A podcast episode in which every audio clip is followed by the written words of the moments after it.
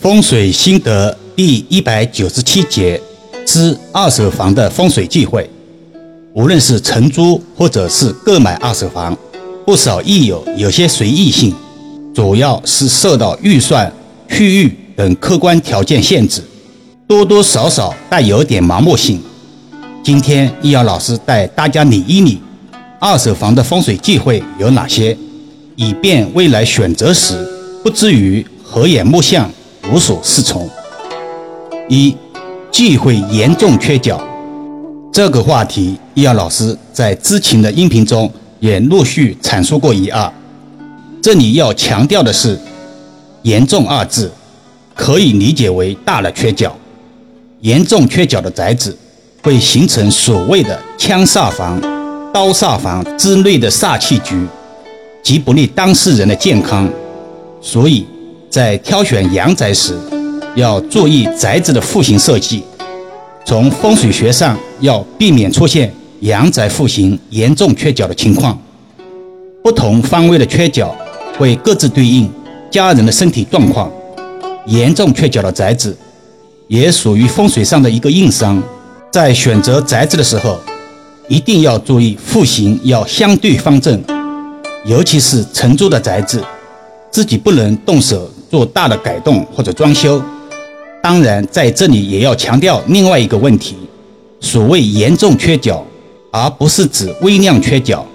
现代社会都是单元住宅，没有绝对的方方正正的户型，不要惊弓之鸟，谈缺色变。二忌讳房源有符咒。试想一下，当我们选择新的房源时，来考察实地空间时。发现宅子内外偶尔有奇奇怪怪的所谓符咒或者其他类似物件，心理上已经有了隔阂。而现实是，二手房很可能之前出现过风水上的问题，至少住进去很可能会出现不顺利，才会有这些所谓的风水化煞的物品。这种情况下，易阳老师建议大家要慎重考虑。另外也强调一下，所谓请神容易送神难。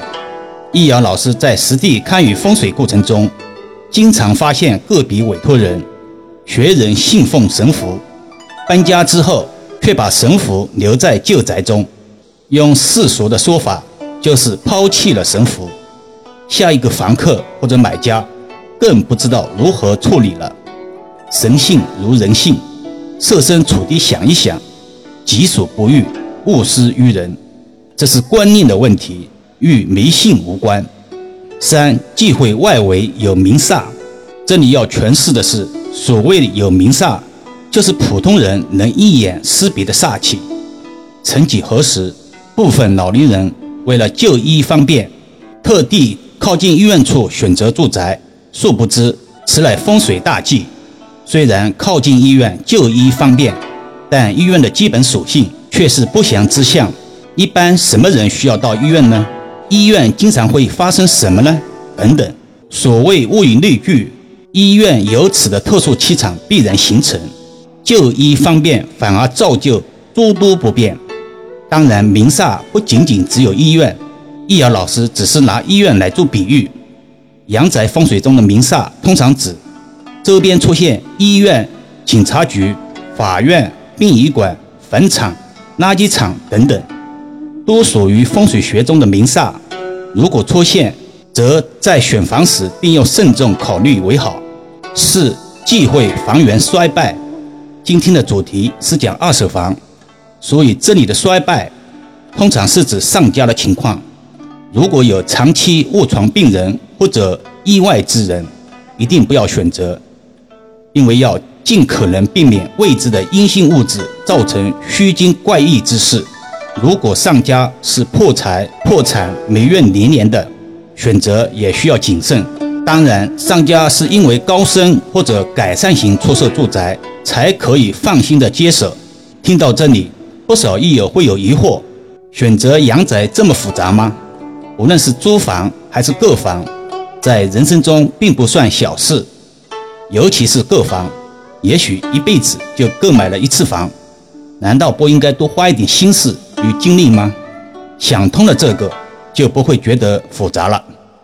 最后向大家汇报一下短音频的事：风水心得专辑是易遥老师平时线上线下实际参与风水时一些相关简述，以及日常生活中的一些风水小常识，可能近期要断更了。现在米集短音频的上传审核比较困难，几乎每段音频从原始文字稿到录制音频，都要反复调整五次以上，频频遭遇下架，可能与近期文化市场整顿有关。易遥老师想说的是，万一哪一天风水心得专辑突然断更了，并不是老师不想分享了，而是另有原因。希望有兴趣的益友理解。当然，易遥老师也会试着重新创建新的国学专辑，分享给大家。好了，今天暂时先聊到这里吧。更多分享，请至易遥文化主页收听、点评、转发、收藏。